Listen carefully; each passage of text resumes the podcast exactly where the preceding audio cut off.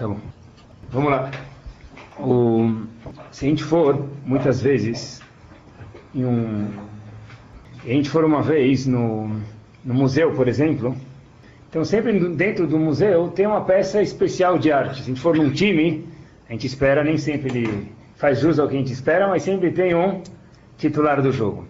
Então, Leavdil, se a gente for ver no mundo espiritual também, no mapa de Hashem, tem uma das yeshivot que ela com certeza está bem conceituada, é uma das titulares, pode-se dizer, sem Hasbe Shalom desmerecer nenhuma outra.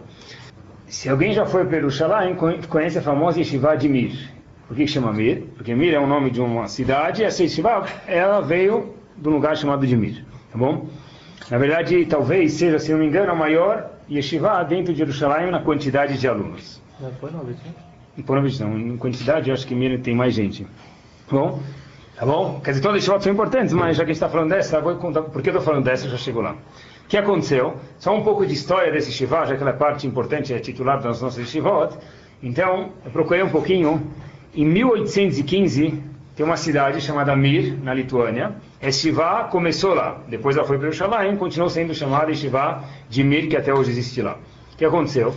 Algumas das personalidades que passaram por lá, que são pessoas fortes no mundo da Torá, tem o Rafim, que é o Iraveruha Mimir, famosas personalidades quando se fala em muitas explicações e no âmbito de Allahá dentro do conceito que se diz da Torá. Esses alunos, que aconteceu? Eles estavam na cidade de Mir, na Lituânia, e durante a tomada alemã eles tiveram que sair de lá. Então, 300 alunos desse Shiva de Mir, ainda no Siena, foram para, antes de chegar na China, foram para um lugar chamado Kobe, no Japão. E depois acabaram em Xangai, na China. Então tem muitos tem pessoas, eu conheci, quer dizer, não sou tão velho assim, que estudaram em Xangai, é Shivadimir foi para Xangai na China, e depois, por último, Jerusalém, quer dizer, foi para Lituânia, Japão, Xangai na China, e finalmente ela aterrizou em Jerusalém.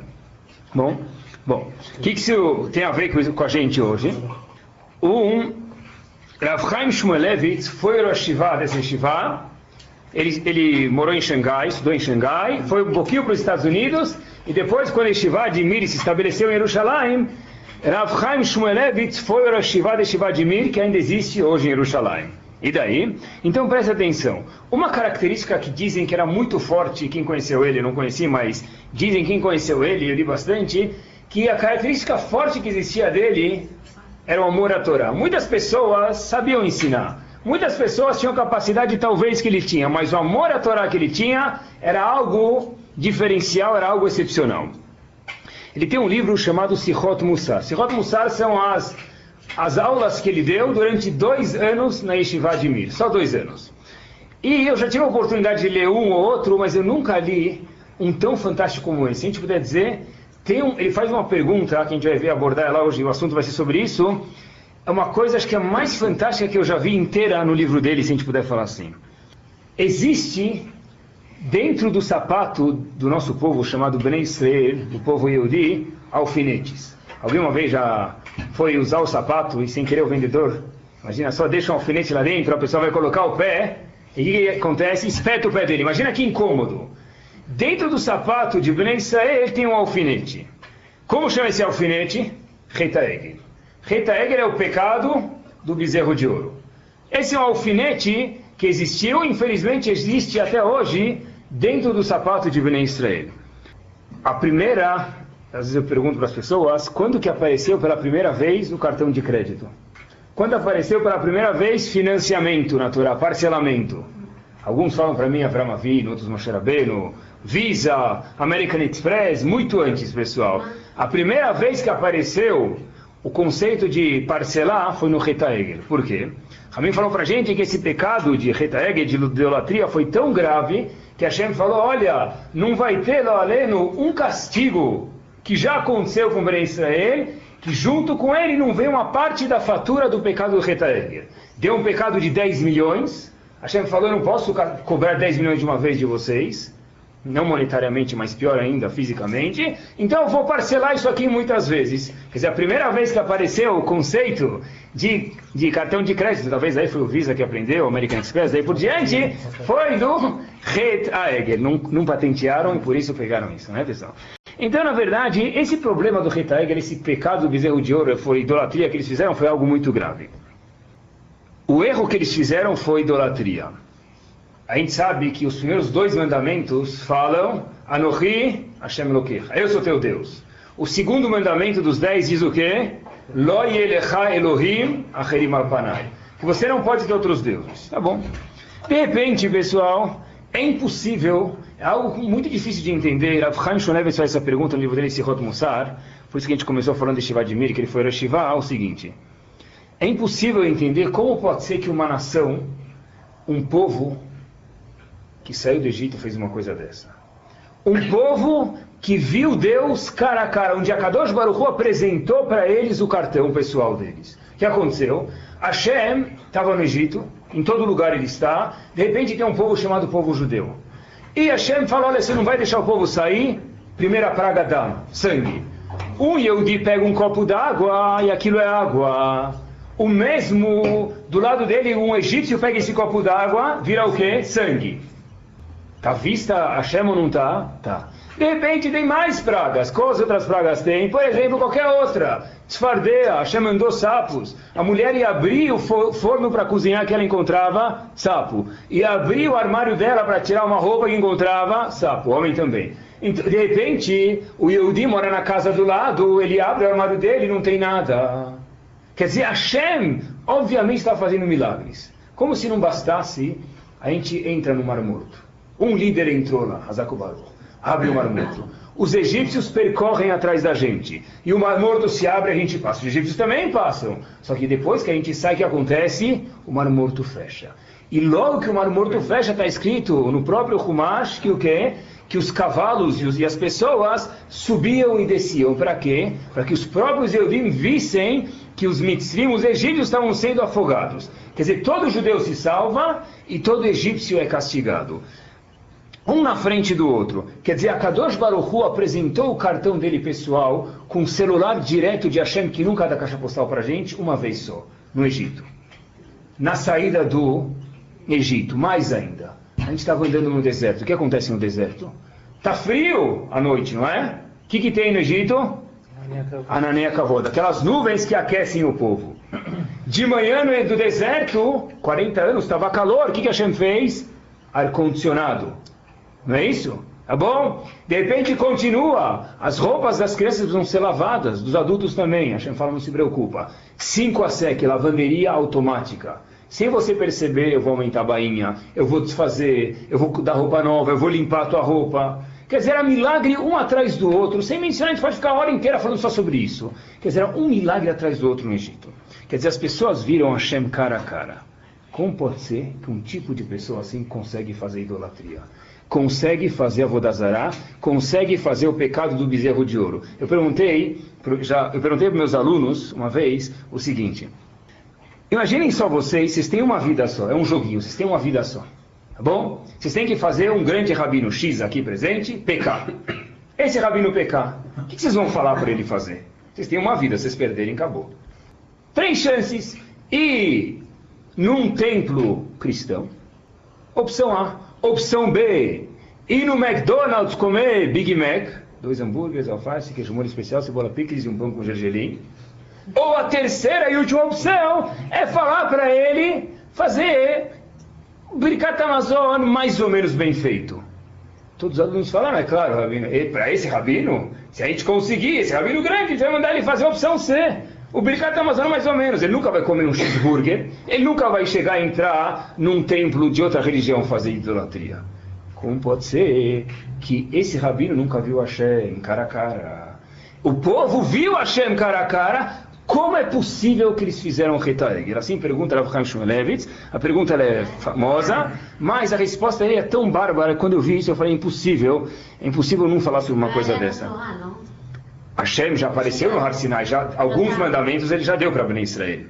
Hashem já se identificou para Ben Israel, já deu algumas mitzvot, sim. Olha aqui que o Pasuk fala, pior ainda, em Parashat Kitissa, que é a Parashat que a gente leu faz pouco tempo, Perek Lamed Bet, Pasuk Het. O Pasuk diz, não só que eles pecaram, Saru Maher Minaderech Asher Tziviti, eles fugiram abandonaram, saíram correndo muito rápido do caminho que eu já falei para eles. Eu falei para eles não fazer idolatria. De repente, passou tão pouco tempo, deu amnésia já. Todo mundo foi fazer idolatria. Como é possível um povo desse fazer idolatria? Ah, já sei. Alguns perguntam, talvez. Ah, ah peraí, peraí. Essa pergunta nem começa. Porque quem fez o pecado foi quem?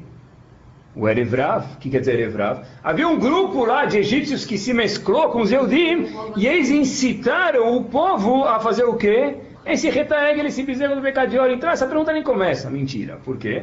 Porque o povo inteiro foi castigado, ou porque eles participaram, ou como diz o Arachai Makadosh, que eles ficaram quietos, eles concordaram. O povo foi castigado e Hashem incriminou todos de fazerem a Vodazara. Quer dizer, o povo sim fez a Vodazara. Como isso é possível? Como é possível ir do Everest para o pior vale mais fundo do mundo. Acharam, mas Hashem castigou, quer dizer que eles tinham que ter uma percepção que eles erraram. Alguma coisa eles falharam. A pergunta é o que eles falharam. Tá bom? E como, eles, como pode ser que eles falharam tão rápido? Essa é a nossa pergunta. E na mesma linha de pensamento tem uma pergunta muito, muito, muito forte, pessoal. A gente vai responder junto. Qual o primeiro assassinato que teve na Torá? Está muito sangrento churro, né? a gente já vai virar isso aqui, tá? Mas presta atenção. O primeiro assassinato, a gente falou o primeiro cartão de crédito, né? E o primeiro assassinato que houve agora vem, Cain vai lá, levanta e mata Heber. Bom, quem, quem era Cain? Avô, ele era neto de Hashem, não era? Não era? Nós somos tataranetos, está longe, mas Cain era neto de Akadosh Baruchu. Quando ele falava para que eu quero visitar meu Zeide, eu quero visitar meu Dido, que quem era o Dido dele, quem era o avô dele, o Zeide dele? Kadosh Baruchu. Quer dizer, ele viu Hashem. Tá bom, ele matou. Ele ficou bravo, matou, tudo bem. O Ramban fala que Cain, que matou Hevel, Ramban Nachman, estava no mesmo nível do que um profeta, do que um navi. Só para a gente ter uma ideia de quem, talvez a gente tenha uma ideia de quem está falando. Ótimo, tá bom, ele matou ele, ótimo. Só que aí tem um problema aqui, pessoal. Quando Cain matou Hevel, foi, por que, que ele foi matar ele? Ficou com inveja, mas o que, que passou na cabeça dele? Então, o Targum, o tradutor da Torá, diz para a gente o seguinte: Cain falou o seguinte: esse mundo não tem ninguém que manda nele, não tem ninguém que coordena esse mundo. Esse mundo diz para a gente, o Targum, não tem ninguém que coordena ele. Assim pensou Cain. Já que não tem ninguém que coordena, qual o problema de Cain matar Hevel? Nenhum. A pergunta é como pode ser que uma pessoa como Cain, que o avô dele era Hashem, que o pai dele era Manishon, foi fazer uma coisa tão grande de um dia para a noite, ele acabou de nascer, acabou de ver Hashem. Como é possível? seria o exemplo igual que eu dei para vocês antes, pregar aquele gandirá, falar vamos lá fazer idolatria. Nunca! Talvez uma brachá mal feita, mas nunca idolatria. E como pode ser que esse povo fez? Amigo, hoje em dia se fala muito, a gente já falou sobre quociente espiritual, eu falei vez para vocês isso. Existe o quociente de inteligência, existe um outro quociente que se fala no mundo também, é o quociente emocional. É sobre isso que a gente vai falar hoje. E eu sempre achei que isso era importante, mas depois que eu vi o que Rav Chaim responde, porque a gente perguntou, isso aqui ficou super, ultra, hiper importante. Mais ainda, pessoal. Rav Chaim responde da seguinte forma, Bárbara, ele fala o seguinte. Como pode ser que um povo erra tão rápido? Ele fala o seguinte. Qual foi, se a gente pegar logo um ou dois psukim antes deles fazerem o pecado do bezerro de ouro, o que aconteceu? Tem uma pessoa que até agora diz pra gente, Rav Chaim Shmulevitz, coordenava o povo. Como ele chamava? Moshe Rabbeinu.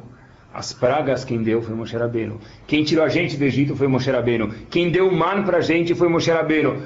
O meu veículo de falar com Hashem era quem? Moshe Rabbeinu. De repente, Moshe Rabbeinu desaparece. Quando Moshe Rabbeinu desaparece, isso para o povo se tornou uma situação de desespero total. Ficaram aflitos. De repente eles falaram para Aaron, olha, faça para a gente um Deus. Porque, diz a, diz, diz a Parashat quiser, começo do Periklamed Bet, quiser Moshe Aish, Asher no Meretz Mitzrayim, lo yadano mahayaló. Eu não sei mais o que aconteceu com Moshe Rabbeinu, por favor. A gente está em desespero. Sem Moshe Rabbeinu não tem Hashem, porque ele é nosso veículo de comunicação com Hashem. Portanto, o que aconteceu? Eles entraram em desespero. Que, qual era o desespero tão grande que era? A Gemara fala para a gente no Tratado de Shabbat, Peiteta Mudalef. O Yetzirará fez o mundo ficar naquele momento que Moshe Rabbeinu demorou para descer. Eles pensaram que Moshe Rabbeinu ia chegar meio-dia, vamos dizer, na conta deles. Passados 40 dias eles erraram na conta, Moshe Rabbeinu não chegou meio-dia. Então o mundo começou a ficar escuro. O Satã fez o mundo ficar escuro. E pareceu para eles que Moshe Rabbeinu faleceu. Só que ele não deixou testamento. Não deixou telefone celular de Hashem. Não deixou contato, não deixou e-mail, não deixou nada. O que a gente faz? Entra em desespero. A causa da queda de Sivente da Chaim Shmulevit foi uma só: confusão e desespero. Quando a pessoa entra em desespero, aí não tem diferença entre a idolatria, entre o Big Mac e entre fazer uma brachá mal feita. Não tem diferença nenhuma. Fato é que essas pessoas que viram Hashem, como ninguém nunca viu, nunca vai ver, Eliel Anavi nunca viu Hashem, como essas pessoas serão do Egito viram. Mas quando a pessoa entra em desespero, não tem diferença entre 8 e 80. Eu leio para vocês algumas palavras que Rav Chaim Shmulevitz fala para a gente. Mevuhal, quando a pessoa está perdida, não sabe o que fazer. Veafilo migdolei lá, mesmo que ele é o maior rabino que existe no mundo. Que Israel, como Ben Israel eram naquela época por algumas palavras, Natuno Besakana, essa pessoa está num perigo. Perigo que nem que Deus me livre, ele está com problema no coração. Essa pessoa espiritualmente está num perigo. Lipol me igra rama, para cair do Everest, do lugar alto espiritual, lebira amicta, para o ponto mais profundo que existe. E foi isso que aconteceu com Bnei Israel. Foi a mesma coisa que aconteceu com Caim. Por quê? Porque logo depois que Hashem aceita Caim mata Hevel. Logo depois que Hashem aceita a oferenda o Corban de Hevel, o que, que Caim fala? Vai le Caim meod. Caim ficou muito bravo. E que mais? Diz o pastor para a gente em Bereshit. Vai pola no Panav. Ele ficou desesperado. E quando a pessoa fica desesperado, mesmo que o avô dele é Kadosh Baruchu, ele fala, sabe o que para Hashem? Talvez não tenha juiz no mundo. Talvez ninguém vai dar uma boa recompensa para um meritoso, para uma pessoa meritosa, e ninguém vai castigar uma pessoa araxá. Uma pessoa que quem? Que o avô dele era Kadosh Baruch Hu, pode chegar nesse nível, nesse status. Quando? Quando a pessoa fica desesperado. Quer dizer, se a gente voltar para aquele exemplo que eu dei para vocês antes e falar aquele rabinão grande, com kudushá, com santidade, qual das três opções você escolhe? Falou, é se eu conseguir, se eu for fazer o papel de Etzerará, a última opção eu conseguiria. Uma coisa muito simples. Depende. No momento que mesmo o maior rabino, cada um de nós aqui, entrar em desespero, não tem diferença entre o problema mais grave e o problema menos grave. Isso é o que se chama hoje em dia, isso é o que a Torá chama também, talvez, de consciente emocional, é sobre isso que a gente vai falar hoje.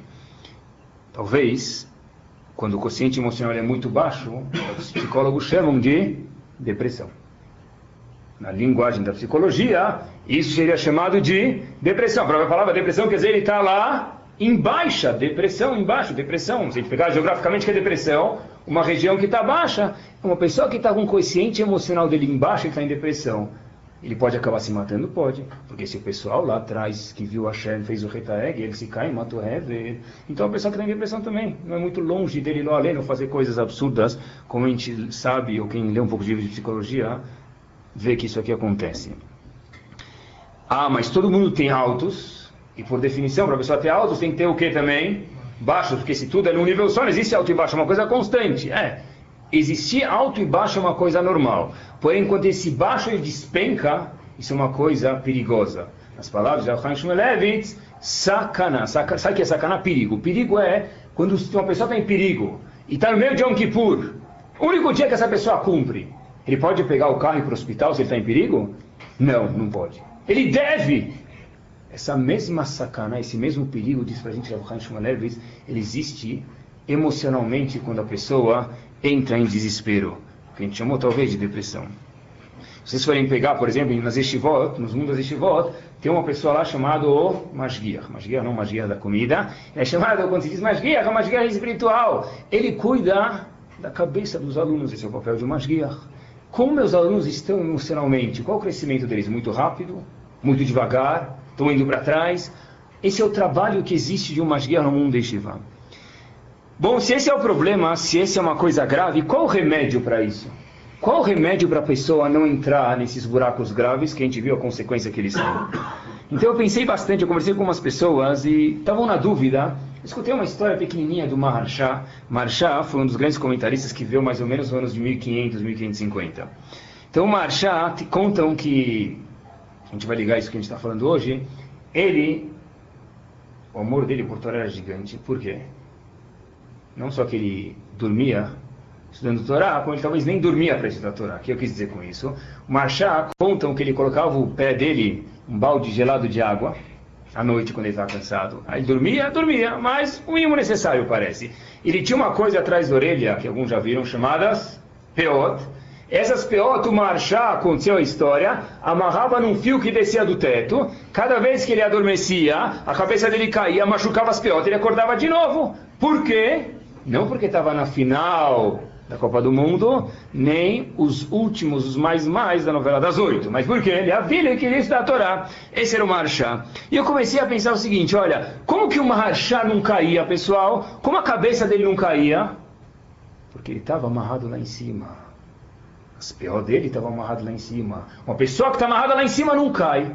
Talvez, na minha opinião, essa seja uma resposta possível como que a pessoa não pode não entrar nesse buraco grande que chamam na rua de depressão, ou que Rav Chaim Shmoneves Leavdil chamou de sacaná grande, um perigo grande, como vocês quiserem chamar. Uma pessoa que está presa lá em cima, é impossível, se ele está bem preso, cair. Altos e baixos é normal, mas numa depressão não existe isso. Vocês sabem que uma das estivot grandes que existiu no, na história, há, há 100 anos atrás, até menos, ou 200 anos atrás, Estivá de Slavotka. Por quê? Porque ficava na cidade de Slavotka. Essa Estivá de Slavotka tinha um Rosh Shiva. Ainda existe? Existe Estivá de Slavotka em Israel, nos Estados Unidos, mas não, é, o mesmo lugar não existe mais. Então, em Slavotka, o Rosh Estivá de Slavotka chamava Rav Nassim Tzvi Finkel. Tá? Ele viveu mais ou menos de até 1800 e pouco, 1900. Conhece? Só para vocês terem uma ideia, quem era esse gigante, quem era esse monstro em Torá, quem conhece um pouco do mundo do Torá, vou mostrar para vocês quatro alunos que saíram de Shiva de Slabotka. Ravaron Kotler, fundou a maior Shiva dos Estados Unidos. Rav Yaakov Kamenetsky, fundou a Shiva de Travadat. Quem conhece um pouco do mundo do Torá, é óbvio. Rav Ruderman, que fundou a Shiva de Baltimore. E Rav Hutner, que tem uma Shiva chamada Pacha de Tzchak. Então, na verdade, esses quatro alunos, dentre outros, foram alunos desse gigante Rav Finkel. Qual era o lema dele? Que bandeira? Qual era o slogan que tinha na yeshiva dele de Slavotka? E olhem só o que saiu de lá. O lema dele é o seguinte: o que mais se prezava, tem livros, tem um livro chamado Tnota Mussar, ele explica um pouco sobre cada Rav, ele explica isso, o que mais se prezava naquele yeshiva, o que o yeshiva mais prezava, Rav Finkel prezava é a grandeza e a nobreza do homem. Porque alguém que está amarrado lá em cima, alguém que sabe quanto ele é nobre, ele nunca cai. Alguém que está preso lá em cima, nunca cai. E isso, o lema de Shiva dele era o quê? Nobreza do homem. Quanto homem é nobre. Uma vez, Shiva foi com os alunos para o Play Center. Então, tem um negócio chamado lá yo-yo, como chama? Yo-yo humano, bang jump, né?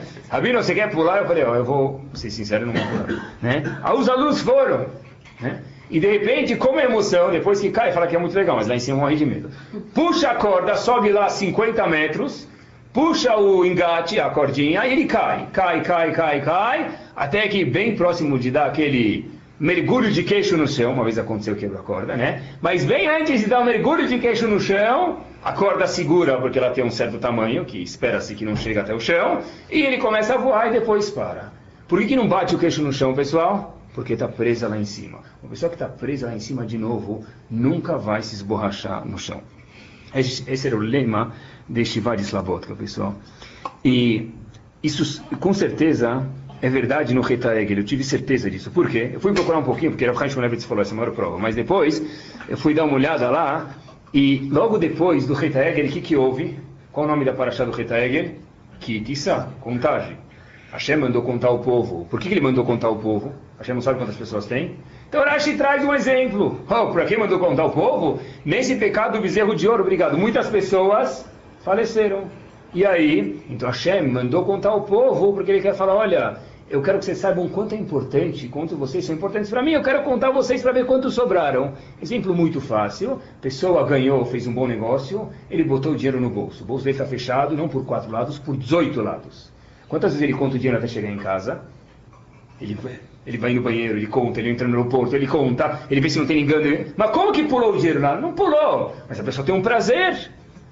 A Hashem está falando, eu tenho prazer de contar vocês, porque vocês são importantes para mim. Logo depois do pecado do bezerro de ouro, qual foi o remédio? O remédio foi mostrar que não existe um Yehudi entrar em apuros. Não existe, ele pode ter dificuldades, todo mundo tem, mas entrar em desespero, em confusão, ficar aflito, isso não faz parte, não deve fazer, pelo menos é o trabalho que a gente tem nesse mundo, não fazer parte da gente. Isso nos leva a uma pergunta muito forte. Qual é o. Pergunta para qualquer criança: qual é a regra básica da Torá? Bom, ele estuda naquela escola que não se fala nada de judaísmo, uma escola judaica, tem muito pouco, mas essa coisa ele sabe. Qual é a frase que resume toda a Torá de uma vez só? Fantástico. Eu tenho que amar ao próximo como a mim mesmo. Eu nunca entendi essa frase, porque Hashem nunca fala respeita o Shabat como se respeita teu patrão. Porque talvez não vou respeitar meu patrão. Talvez é errado, né? O respeito o Shabat como se respeita o teu condômino. Por que não? Tem que respeitar o Shabat do jeito que eu te falei, né? Tem limites aqui, A, B, C e D, é assim que se faz. Então, ama o próximo como se deve respeitar uma pessoa. Quer dizer ama o próximo como a ti mesmo? E se você não gosta de você, o que, que você faz? Se essa é a regra de toda a Torá, eu tenho que amar o próximo como eu amo a mim mesmo, se eu não gosto de mim, a Torá inteira está furada. Pronto, se eu não gosto de mim, eu não preciso amar o próximo, porque todo termômetro, toda forma de medir o amor ao próximo que eu sou obrigado a dar, e que essa é a regra amor da Torá, é como a si mesmo. E se eu não gosto de mim mesmo? Hum? O que, que eu faço? Não tem outra resposta. A Torá deve ser não deve ser, eu não conheço outra resposta, talvez tenha, mas eu não conheço. A Torá obriga que você ame a si mesmo. Tem que ser assim. E a Torá quer que você se ama porque eu tenho que amar o próximo como a mim mesmo. Coitado daquele que não gosta de si mesmo. A regra básica da Torá ele não cumpre, está faltando no meio de campo titular. Eu não gosto de mim mesmo. E se eu não gosto de mim mesmo, eu não preciso amar o próximo. Eu preciso amar o próximo só como eu gosto de mim mesmo, quer dizer, muito pouco. Quer dizer, é uma coisa baseada em mim. Daqui a gente vê de novo que a pessoa precisa ter um bom sentimento de quem ele é. Não só do consciente emocional, não só dos problemas que isso traz, como a gente mencionou até agora, mas a base da Torá não funciona se a pessoa não gostar de si mesmo. Vocês já pensaram nisso, mas é óbvio. Como eu posso gostar do próximo como mim mesmo se eu não gosto de mim? Eu nunca vou gostar de ninguém, da esposa, do marido, de mim mesmo, do filho, de quem for. E curioso o suficiente, essa eles acertaram. Eu procurei, tenho um dicionário em casa, chamado Micael. Vocês podem procurar na palavra autoestima. A tradução de autoestima tem duas. Uma delas, do Michaelis, é amor próprio. Isso é autoestima. Se eu gosto de mim mesmo, eu vou ter autoestima. Se eu me acho um lixo, então eu vou me comportar como um lixo, vou tratar os outros como um lixo. Isso é falta de autoestima. Como que dá para gostar de mim mesmo? O que eu tenho que fazer para gostar de mim mesmo? Se é tão importante assim. Como que faz isso, pessoal? Baixa autoestima, isso é tão importante de novo, porque sem isso não tem Hakamocha, é um reflexo de não conhecer os meus pontos positivos, as minhas qualidades positivas que eu tenho. Se eu não conheço as minhas qualidades, é impossível que eu tenha uma boa autoestima. Por quê? Porque se a única coisa que eu sei que eu sou, talvez, Reuven, não eu, Reuven, ele é desorganizado, ele quer saber. O que, que você é? Desorganizado, incompetente e desleixado. Que autoestima você vai ter? Menos, menos, menos. Bashamai, Mimaal ou Bares Mitachat? No chão, lixo. Porque se eu sei que eu me defino como lixo, então eu sou um lixo. Para a pessoa ter uma boa autoestima, pessoal, é indispensável que ele tenha que saber coisas boas sobre si mesmo. Fiz uma vez com um grupo, escreve quatro características, fazem depois cada um sozinho, tá? Escreve quatro características que você tem, põe num papel e me mostra. As características mais fáceis e mais rápidas, façam depois com pessoas, sem avisar que eu mandei é assim: é, preguiçoso, atrasado, nervoso e tá, legal, para não ficar mal, né? Quer dizer, o que ele pôs das quatro que eu mandei ele colocar? Como ele se define? Menos, menos, menos. O que, que ele é? Big menos, um grande menos. Autoestima onde? Menos zero, nada. Por quê? Porque a autoestima, por definição, é amor próprio. Como eu posso gostar de mim mesmo se tudo que eu sou é um grande menos, um grande lixo? Hoje em dia tem lixo reciclável, nem isso eu sou. Então, que autoestima que eu vou ter, pessoal? Nada. Nada. Sabem qual a definição de lixo de acordo com a Torá? Shlomo Melech falou, Hevel Havalim, Akol Hevel, Krishis Barat, tudo lixo. Se vocês procurarem nos fornos, forno diz, a definição de Hevel, de lixo, é Kol Davar She'en Lotachlit, tudo que não tem objetivo. A pessoa acha que ele é um inútil, que ele é incompetente, e na final ele é lixo. E pior do que o lixo que se põe nas latinhas do pão de açúcar, porque aquele lixo é reciclável e a pessoa não é. Mas ninguém é lixo, porque todo mundo tem qualidades boas.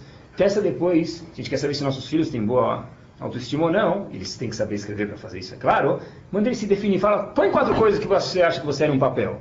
Se tudo que ele colocar é incompetente, derruba um macarrão, me sujo antes de ir para escola, estou sempre atrasado, então é hora de trabalhar sobre isso, pessoal. E olhem quanto que isso é importante. O que a pessoa está fazendo no Olamazé nesse mundo? Para corrigir, para melhorar os traços negativos que ele tem, não é? As qualidades ruins. Então é importante saber as qualidades ruins ou não? Se eu me acho que eu sou perfeito, por outro lado, como que eu vou melhorar? Nunca, não é? Mas olhem só algo estrondoso. Rav Mimir, que também é parte do nosso estilo de hoje, Yeshiva de Mir, Rav Yerucham Mimir falou o seguinte, Coitado daquele, eu traduzi palavra por palavra, coitado daquele que não conhece suas deficiências.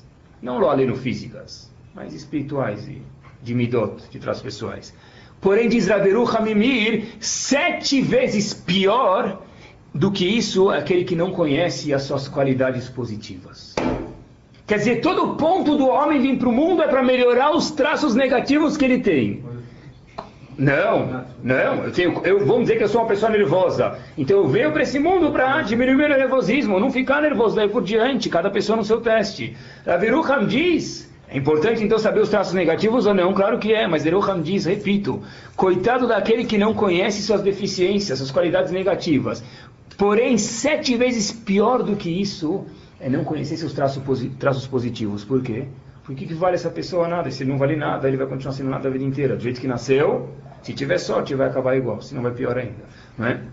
Isso, pessoal, é o que a Torá diz sobre consciente espiritual. E olhem só, sabe, não sei se já falei para vocês mil vezes, mas se tem uma pessoa que eu gostaria de ter conhecido, eu conheci o neto dele, não tive a honra e o zehut de conhecer ele, foi Rav Shimon Schwab. Rav Shimon Schwab, ele foi o Rav de Kal Adat Yeshurun, em Washington Heights, Nova York. Tem um livro fantástico, Men Betasheva, mas tem uma história dele que eu li uma vez, eu li em Sukkot faz dois anos atrás e entrou hoje aqui. Tem a ver com o que a gente está falando. Quem foi Rav Shimon Schwab? Ele foi um dos fundadores do Beit Yaakov. Beit Yaakov é a escola de meninas que existe em Baltimore. Lá tem mais, se a gente for na sinagoga Yom Kippur e vê ela lotada, o Beit Yaakov de Baltimore, todo dia de manhã tem mais gente do que a nossa sinagoga lotada, homens e mulheres inclusive.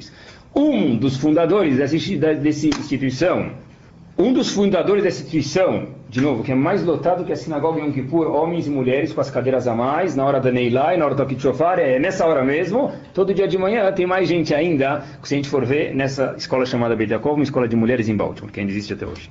Então, pessoal, quem foi, o que quer dizer uma pessoa que está amarrada lá em cima nunca cai para baixo? Se a pessoa está amarrada lá em cima, ele não cai, a gente falou.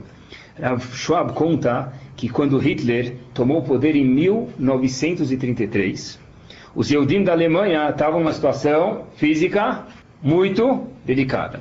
De repente, não só, mas a situação como ele conta é uma situação a gente sabe melhor do que, não melhor do que eles que passaram, mas a gente tem uma ideia, é uma situação menos do que humana, menos do que se trata animais. O próprio Schwab, ele era Rav de uma cidade, antes de virar Rav em Nova York, chamada, lá vou eu, Jachenhausen, tá bom? Na Bavária. Então Rav Schwab era um Rav numa cidade chamada Jachenhausen, Yachin, Nhausen, na Bavária. Até que em 1936, 1936, ele fugiu para os Estados Unidos. Conta Rav Schwab, olha o que quer dizer alguém que está amarrado lá em cima. Olha o que quer dizer alguém que sabe o que quer dizer a nobreza do homem, que carrega a Kadosh Baruch Hu dentro de si. Imaginem só como ele gostava do próximo, só vendo quanto ele gostava de si mesmo. Rav Schwab conta que durante um longo período, quando ele morava, antes de fugir, ele entrava na Alemanha, ele dormia com a roupa de Irav que ele vestia todo dia. As mulheres estavam pensando, ah, que Irav, Rabino, mais, sem educação, sem etiqueta, dormia, acordar com a mesma roupa, talvez tinha duas roupas, eu não sei. Mas o ponto da história mais brilhante, por favor, não peguem o sono da roupa, mas peguem a, a, a coisa linda que tem, o diamante que tem nessa história. Ele dormia com fraque, contou Rav próprio, durante todas as noites, num certo período que os nazistas tomaram poder. Por quê? diz Rav Schwab, a polícia nazista forçava a gente a fazer coisas que a gente não, não gostaria de fazer. E do lado da minha casa, conta Rav Schwab, morava um vizinho meu, claro, porque do lado da minha casa tem que ser um vizinho meu, né? E aí, de repente, no meio da noite, pegaram esse indivíduo, vamos chamar ele nosso famoso personagem Reuven, tiraram ele, a pessoa normalmente dorme de quê? Pijamas, assim que se espera, tiraram ele, ou mulher de camisola, né? Mas tiraram ele de pijamas e levaram ele para o meio da rua, penduraram ele, enforcaram ele, ele ficou a noite inteira de manhã, quem passava via esse indivíduo Reuven de pijamas na rua. Disse Rav Schwab, Talvez, Hazu Shalom, não foi o caso, mas poderia ter sido, eu poderia ter sido escolhido pelos nazistas para ser o fim da minha linha de trem nesse mundo. E eu me matar, e eu era o Rav daquela cidade. Imaginem só que vergonha queria ser o Rav da cidade ficar pendurado a noite inteira e durante o dia, para deixar os nazistas contentes de pijama. Que kavod, que honra isso seria para Hashem e para mim mesmo. Por isso que diz Rav Schwab, eu dormi alguns meses com o meu fraque especial de Rav que eu usava durante todo o dia. Pessoal, por que isso não é gavá? Não. Isso é a nobreza que existe dentro do homem. Alguém que sabe que carrega dentro de si baterias Duracell, as legítimas, que carrega Kadosh Baruchu Leaviv dentro dele, ele sabe que ele projeta Kadosh Baruchu, Imagina só que vergonha. É, foi um Rav não nenhum de nós. Mas imagina só que vergonha ser o Rav da cidade e ficar de pijama pendurado. Imagina só, isso aqui é um reflexo de Akadosh Baruchu. Uma pessoa que é assim, uma pessoa que sabe qual é o valor dele. Como vocês acham que Rav Schwab respeitava a esposa dele? Os filhos, a comunidade. Esse Rav Schwab, com certeza, tinha um Lerechakamoha porque para gostar do próximo, é, na rua se fala, ame o próximo como a ti mesmo, né? Não sei se eu digo para falar isso. É, dá para falar, falar é tudo bonito. Mas cadê o conteúdo do que se fala, pessoal? O conteúdo é para mim poder de verdade amar o próximo, tem que ser que eu amo a mim mesmo. Talvez isso seja a pessoa, como que a pessoa faz para gostar de si mesmo, pessoal? Fora saber as qualidades positivas que a gente já mencionou antes. Então isso seja uma boa razão. Tem pessoas que têm hobby, né? Eu acho que todo mundo deve ter um hobby. Claro que um hobby dentro dos parâmetros da Torá. Alguns têm hobby de cuidar dos filhos, tá vendo? Cada um tem um hobby. E a pessoa tem coisas que ela gosta de fazer. Bem-vindos, plural. A pessoa tem coisa que ela gosta de fazer. Por exemplo, tem, gosta, tem gente que gosta de jogar golfe domingo. Tem gente que gosta de coletar, colecionar relógios, outro canetas, outro carros. Tudo bem. Se a pessoa tem a capacidade, a possibilidade, não infringe nada da Torá, por que não? Porque se um hobby é um hobby kasher, me faz sentir bem, isso é uma coisa que o Yodi tem que ter, porque se isso faz ele se autovalorizar, talvez isso aqui seja uma coisa importante. Já falou isso antes. Exercício. É bom fazer exercício? Acorda um dia de manhã depois de fazer desfilar e faz ginástica, toma banho e vai para trabalhar. É um dia completamente diferente daquele dia que você vai com cara de travesseiro para o escritório. Não é? Parece que o travesseiro levantou com o colchão inteiro e foi para o escritório mais pesado carregar o indivíduo do que carregar a própria cama inteira, não é? Quando a pessoa acorda assim, de repente ele parece um trator que vai desmantelando tudo na frente. Por quê? Porque são coisas que fazem a pessoa se sentir bem. Isso é importante. A pessoa tem que ter um momento para sentir bem. Se uma mulher, por exemplo, ela fica cuidando das crianças o dia inteiro e cansa, pessoal, Faça o marido isso uma vez no quarto de dia. Isso cansa, pessoal. E já que cansa, o que a gente faz? A mulher também tem que ter o tempo dela. Algum momento como me sentir bem. Se me sentir bem é uma coisa, eu preciso dar uma volta no shopping, preciso passear, preciso conversar com uma amiga. E daí por diante, não é? Sem o cartão de crédito com, você vai o choro passado. Mas, pessoal, isso aqui tudo faz parte que a pessoa tem que se sentir bem, porque como a gente falou de novo, indícios do Reta Egel foi essa falta, essa depressão, esse sentir mal, essa aflição que eles tiveram, esse desespero, foi o que levou ao Rita Egel. Vamos dizer, existe uma lei. Vamos dizer, isso aí vai ser, vai tomar meu lugar. Vamos dizer, pessoal, que uma alahá vou falar para vocês. Tá, escutei, eu li isso em nome de um Rebbe. Mas a alahá é a seguinte, antes de chegar no Rebbe. Vamos dizer que de repente o nosso amigo Shlomo perde o celular dele aqui na frente do prédio. Perdeu. Qual que é a Allahá? É? Qual que é a Allahá, pessoal? É dele ou é meu? Eu encontrei o celular. Eu sei que é dele. Não faz diferença nenhuma. O celular é dele ou é meu? Não, na verdade. Se vocês já estudaram com novamente, se assim não estudaram, não percam a oportunidade. Segundo Perek, Elumetziot. Agora fala em Mashur de Allah agora, mas bem brevemente. Se ele tem um simar, se ele tem uma prova que isso aqui é dele, ainda não é dele. Mesmo que encontrei, eu sei que é dele. Depende de uma coisa. Do que, que depende? Será que ele já fez Yeush disso. O que quer dizer Yeush, traduzindo para o português? Será que ele já abriu mão disso? Ele falou, oh, eu perdi na frente daquele prédio. Ah, certeza alguém passou lá na frente. Eu nunca mais vou recuperar isso. Então, de repente, eu sei que ele fez Yeush, eu sei que ele abriu mão disso. Eu acho, eu vejo aqui, está escrito Shlomo. Puxa vida, celular último modelo. E eu sou Yehudi, puxa vida, eu fiquei estudando Torá 24 horas hoje. Eu quero fazer a mitzvah de acordo com o pé da letra, eu não preciso devolver para ele. Talvez seria melhor devolver. Mas eu não preciso de acordo com a Laha. Por quê? Porque uma vez. Tem jeito. Mais que como a gente sabe se alguém fez Yehush ou não. Se alguém abriu mão ou não. É, Lifnei Jardim, talvez, tá? Mas se a gente for ver na Laha mesmo, eu não preciso devolver para ele. Por quê, pessoal? Agora, e se ele, e se ele, e se ele não fez Yehush? De repente ele perdeu o celular dele, ele andou 300 quilômetros foi para em Campos do Jordão.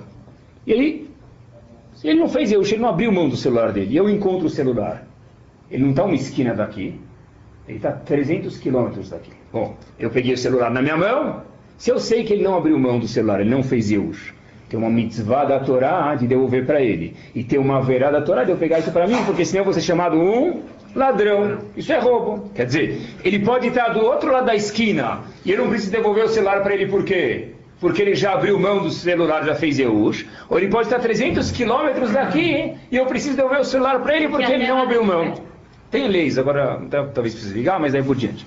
Então a gente vê, pessoal, o que, que conecta o Shlomo, qualquer um de nós, com o meu próprio objeto perdido? O que, que me conecta com o objeto? O fato de eu ter feito ou não Eush. Em português, de eu ter aberto mão disso. Em português, claro, desencanado disso, ou não, não é? Isso é Yehush. Antes de eu desistir, é meu. No momento que eu desisto, isso já não é meu. Isso se reflete não só o celular, isso reflete a vida inteira da pessoa. No momento que eu tenho um problema na minha vida e eu faço Yehush, eu posso estar do outro lado da esquina, esse problema não tem mais solução. No momento que eu não faço Yehush, eu não abro mão desse problema, eu estou 300 quilômetros longe desse problema, esse problema ainda tem solução. Isso é o conceito chamado de Yehush. Quando eu chego no aeroporto, chegaram todas as malas. Certeza que é esteira 2 o voo que chega de Nova York? Sim, senhor. Vai? Sim. Voo 727? Sim, ele vai lá à procura. Então, de repente, está rodando, chegou o pacote que já foi do voo passado, do próximo, todos os pacotes chegaram, menos o quê? Ele trouxe duas malas. Uma que estava vazia e a outra cheia. Qual mala que chegou? A vazia, a Lady Murphy, e a, e a cheia. Mas, não, a gente vai localizar o senhor, no próprio você deixa o endereço, né? cadê a mala? Então a pessoa entra em quê? Desespero. Mas se a pessoa tiver com as pelotas amarradas lá em cima, não entra em desespero. Porque no momento que a pessoa não fez Eush, ah, mas ele vai ficar o quê? Então cantando lá, vai escutar o shur? Não, ele vai procurar, vai dar um jeito de achar a pessoa. Mas uma pessoa que entra em desespero por causa de uma mala, quando tiver alguma coisa na família, o que ele vai fazer? Vai precisar ir no mecânico, vai ter parafuso no chão. Não é? Não vai sobrar parafuso na cabeça. Parte do Yehudi é não fazer Yush. Todas as dúvidas que a, tá de volta. Todas as dúvidas, pessoal, todas as dificuldades que a pessoa tem na vida, todo tempo de novo que a pessoa não faz Yush, ele tem solução. O que quer dizer Yush? Yush é abrir mão. Eu abri mão, eu desisto disso. Isso é chamado Yush em hebraico. Não, é porque é em outra palavra, assim, perdão. Sempre que eu não faço Yehush, eu não abro mão desse, dessa coisa que eu perdi, então a ainda chama que isso aqui é meu. Se alguém achar, tem que me devolver. Se eu não fiz Yehush, se eu já fiz Yehush, se eu já abri mão, eu já não acho que eu vou achar de novo. Então, mesmo que alguém achar isso que é meu, de acordo com a Alahá, vamos a devolver. Eu estou falando não, que a pessoa, no momento que ele faz Yehush, eu quis provar com isso, que a pessoa, quando ele faz Yehush, aquele objeto já não é mais dele aquele problema já não tem mais solução. Antes da pessoa fazer Yehush, ele ainda tem um acesso a achar. No momento que o Yehudi faz Yehush, ele abre mão, ele fala, eu não consigo mais, isso não é para mim. Em tudo, pessoal, se o casamento não é para mim, se a parte de Torá não é para mim, se a parte monetária não é para mim, aí ele está ele tá frito, literalmente. Sabe que português não é Lashon HaKodesh, mas vai virar hoje. Se eu quero falar que alguém fez um nó, qual o negativo de fazer um nó? faz ou desfaz. Prestem atenção agora, Hidush meu, me permitam, mas, talvez tenha uma perguntinha, mas depois não... Bom, anyways, uma pessoa que ele está viva, ele o quê? Ele existe. se para fazer isso virar negativo, que eu ponho antes, antes DES, desiste. Enquanto eu estou vivo, eu existo. No momento que eu desisto, eu paro de viver. Pode ser isso. Puxa, eu acho que meu casamento existe. No momento que eu abro mão, eu desisto do meu casamento, ele para de existir. Eu existo no, na educação dos meus filhos. No momento que eu abro mão disso, eu ponho o negativo na frente, eu desisto, eu paro de existir. Cada um escolhe, pessoal, todo dia de manhã entre existir ou lo aleno, o contrário, que é o contrário de existir, seria desistir. Eu aprendi isso na pele aconteceu faz é, duas semanas atrás. Logo antes do carnaval, a gente vai fazer um passeio para fugir do carnaval para um certo lugar, para Curitiba, e eu acabei não podendo ir. Por quê? Porque eu fui visitar minha mãe. E de repente, quando eu fui visitar minha mãe, sábado à noite, nove e meia da noite, nunca vou esquecer, infelizmente, eu chego lá no hospital e fala, tá tudo bem, mais ou menos. O médico entra e falou, olha, acho que tua mãe tem que ser é, removida para UTI. Falei, ó, se precisa pro bem dela, vamos lá. Então, de repente, depois de dois minutos, eu escuto o médico gritando, e eu estava lá dentro, esse é o pior de tudo, né? Fora que eu estava sofrendo, olha, emergência, emergência, emergência, quarto 812. Dez médicos lá dentro. Dez médicos no dedo lá dentro em questão de dois minutos. O médico falou para mim, olha, você tem mais algumas horas. Então minha irmã estava viajando, ela voltou, ela estava uma hora daqui, mas o médico falou, volta, e eu acabei não indo para nenhum lugar. Tá bom? De repente eu volto, esse foi sábado à noite, eu cheguei em casa uma da manhã, eu fui lá, tinha os alunos preparando que eles iam viajar no meio da noite, então eu falei para os alunos, olha, aviso os, os rabinos amanhã, não quero acordar eles que não vou poder ir. E um, um, uma pessoa me viu, o genro do rabino chamado, do Katz, me viu, e viu com cabisbaixo, falou, o que aconteceu? Eu falei, olha, o médico me falou que desiste, porque tem mais algumas horas de vida só. Então, tudo bem. Depois, Aconteceu que esse mesmo indivíduo do Ducat me pergunta duas semanas depois, ele olha para mim, agora faz dois dias atrás, ele sabe quando vai falar, mas não fala, mas não fala, mas fala. Falei, o que, que é? Ele falou, olha, eu queria perguntar como vai tua mãe. Eu não sei, se estava tão mal, eu já não sei se aconteceu alguma coisa, não me avisa. Eu queria saber se aconteceu alguma coisa com tua mãe. Eu falei, uau. É, não, Baruch Hashem, ela está em casa, tá, mas está em casa, graças a Deus. Aí ele fala, mas espera aí, você estava tão desesperado. Eu falei, é, eu tinha desistido. Errei eu. O erro foi meu. Porque Rav Yohanan Wasserman diz pra gente, a única permissão que o médico tem é ver a poeirapé. Curar um paciente. Mas prever quanto tempo ele vai viver, quem sabe quem vai estar aqui amanhã? Todos nós, Bezrat Hashem. Mas prever, a pessoa está viva enquanto existe esperança. No momento que se apaga, se assopra a vela, pessoal. Se a gente for procurar na Lahá, quando a pessoa é chamada que ele foi embora desse mundo? A gente não pode fazer nem nada, nenhuma atitude para forçar isso. Por quê? Porque enquanto não se desiste, se existe de acordo com a Torá. Mas não estou culpando o médico, estou culpando a minha atitude que eu desisti, na verdade. É que a gente aprenda, na verdade, uma coisa que eu senti na pele, eu estava falando no filme, então eu lembrei. E alguns sintomas de uma baixa autoestima, a pessoa, a gente for ver, uma pessoa que anda na rua, cada pessoa que ela vê, ela fala, ai, desculpa, desculpa, desculpa. Já viram pessoas assim? Ah, desculpa que eu estou te ligando agora. Ah, desculpa que eu abri o elevador e você estava fechando. Desculpa que eu entrei na garagem atrás de você. Desculpa que eu estou te cutucando para te falar oi. Essa pessoa, qual autoestima que ela tem? Não é alto. Se fosse autoestima com ele, seria baixo, baixo estima dele, não é? Pessoal, a pessoa que está sempre se achando incapaz, mesmo quando está escrita na testa dele. Ou tem pessoas que estão sempre querendo agradar os outros. Nunca. Quem que ele quer fazer? Agradar os outros.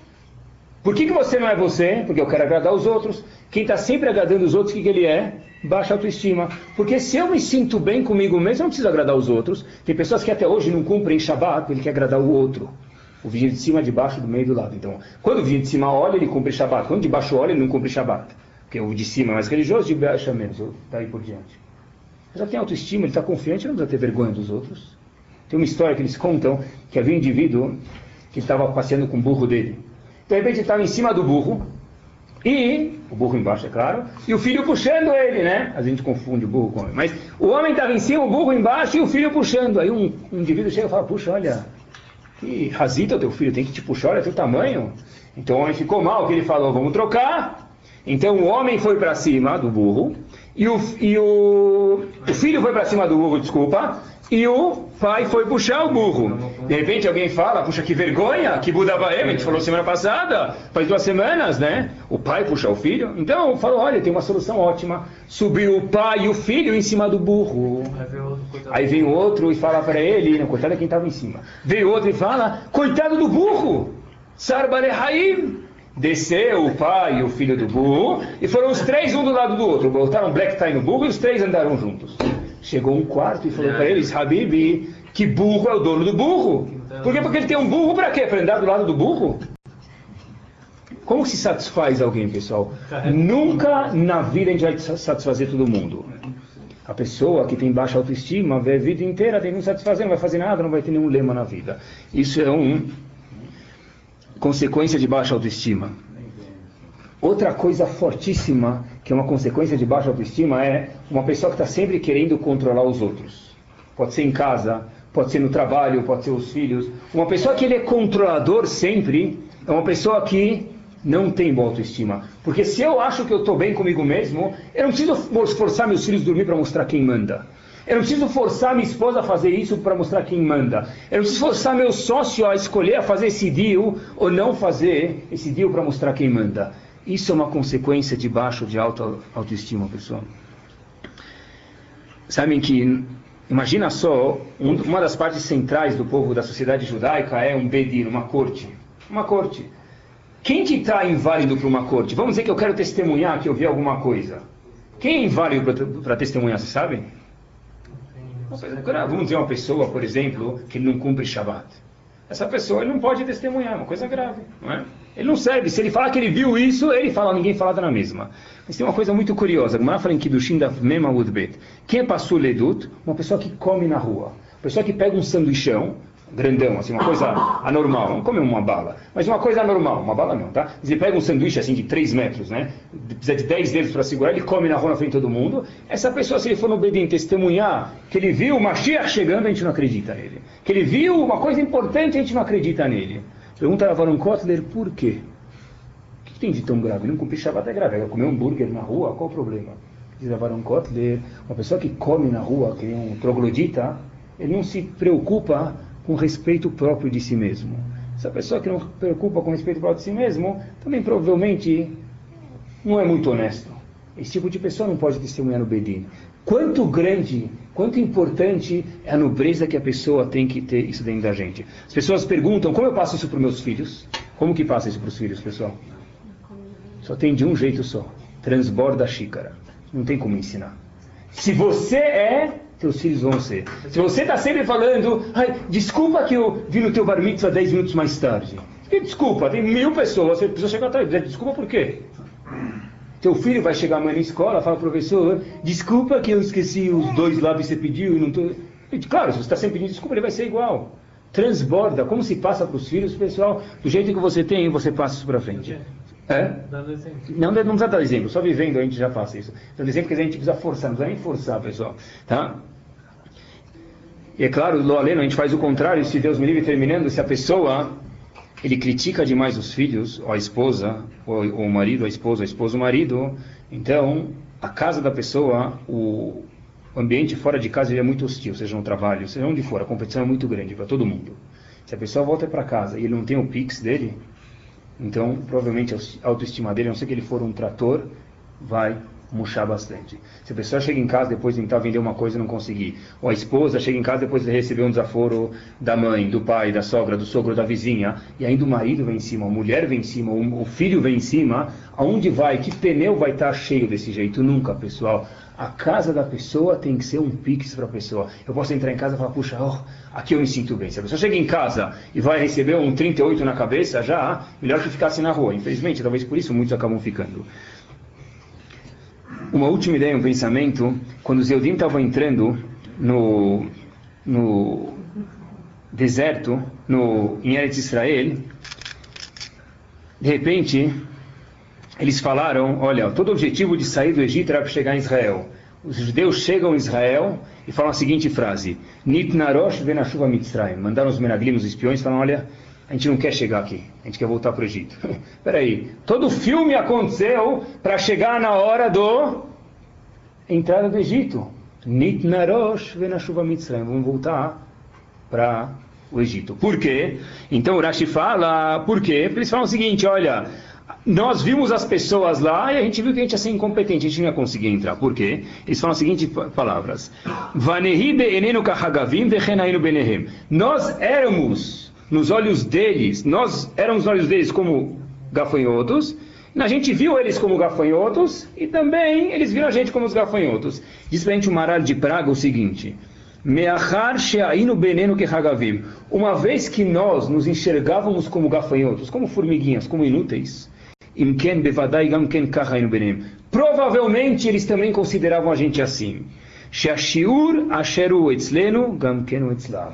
Como a pessoa se enxerga, ele acha que os outros enxergam ele assim. Tem pessoas que estão sempre achando que tem gente falando mal deles. Tem pessoas que estão sempre achando que eles são incompetentes. Tem pessoas que onde falam, duas pessoas falando, provavelmente estão falando mal de mim. Por quê? Porque se você é, se acha um gafanhoto, uma formiga, assim que você vai se espelhar nos olhos das pessoas. Contou que uma vez tinha um indivíduo, ele foi lá fa fazer uma sirra de bar mitzvah, sabem que os, os religiosos têm um costume e todo mundo tem, de fazer a drachá de bar mitzvah, mas não só na sinagoga na hora da festa, né? Se bem que eu acho que ela tem que ser muito concisa, porque na festa ninguém está afim de escutar nada. Mas, em todo caso, havia o Rav lá, e de repente o Rav ensinou essa drachá para o menino chamava Rav Moshe Grusner. Ele chega e o menino vai fazer a drachá de bar mitzvah. Quando se fala o que acontece, todo mundo começa a cantar, então de repente começa a cantar, cantar, cantar para o menino sentar e não falar. Tomara que ele não fale é festa, ninguém quer escutar nada. E de repente o menino vai falar de novo, o que, que o público faz? Canta. Terceira vez, canta. Na quarta vez o rabino bate na mesa, encosta no menino e fala, você vai falar. O menino foi lá, falou e acabou. Disse, esse Rav, Rav, eh, disse o Rav para o menino, falou para ele o seguinte, olha, por que você acha que eu insisti para você falar? Não era hora de shura aqui. Queria te ensinar uma lição. Se você hoje, no primeiro desafio que você tem na sua vida, se começarem a cantar para você, você já sai incompetente e sentar, imagina só o que vai acontecer nos próximos que você tiver na sua vida. Por isso que eu fiz questão, pelo menos hoje, no primeiro, começar bem. Se te mandaram cantar duas, três, quatro vezes para te fazer sentar, você levanta e mostra que você vai impor a situação e não que a situação vai impor você. Que exatamente a gente possa entender quanto é importante, não o mundo aí fora, esse consciente emocional, mas a gente vê qual a grande importância que existe no mundo da Torá, que a gente possa saber nossas qualidades positivas e fazer as outras coisas que a gente aprendeu no show de hoje, para de verdade sentir um leão, porque é assim de verdade que a Kadosh Baruch Hu considera cada um de nós queridos para Kadosh Baruch Hu.